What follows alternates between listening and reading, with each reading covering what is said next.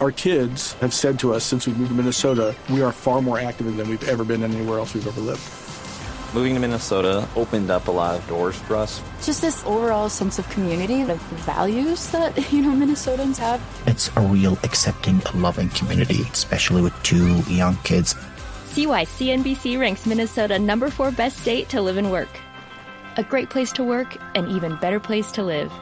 ExploreMinnesota.com slash live.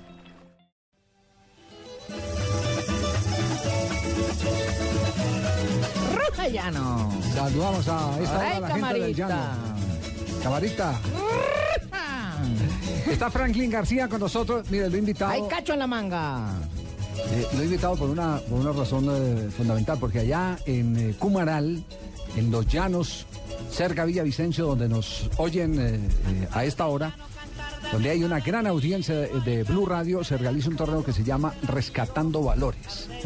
Y son todos esos peladitos eh, que quedan por ahí expuestos a pararse en una esquina y este hombre los, los trae, les monta el campeonato. Y por eso queríamos saber cuándo la nueva versión de Rescatando Valores se va a presentar en Cumaral, eh, Franklin.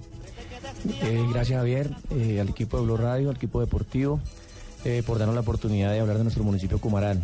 Sí, en Cumaral, como es claro, eh, se desarrolla un evento que se llama la Copa Rescatando Valores, donde damos oportunidad de participar a 3.500 niños. Y lo que decía Javier, alejándolos de la drogadicción y de los grupos al margen de la ley. Es un evento que ha, ha sido ejemplo no solamente para el departamento del Meta, sino quizás el país y por qué no para el mundo. Eh, y, y este año, ¿qué- eh, ¿en qué época vamos a tener la versión de Rescatando Valores? Ya estamos preparando los niños, eh, colegio a colegio, salón a salón, vereda a vereda y muy seguramente estamos preparados para arrancar en el de agosto. ¿Cuántos equipos? Aproximadamente salen 260 equipos. Y ya les arreglaron la canchita del estadio, que la otra vez estaba así como medio complicadita en, en materia de superficie.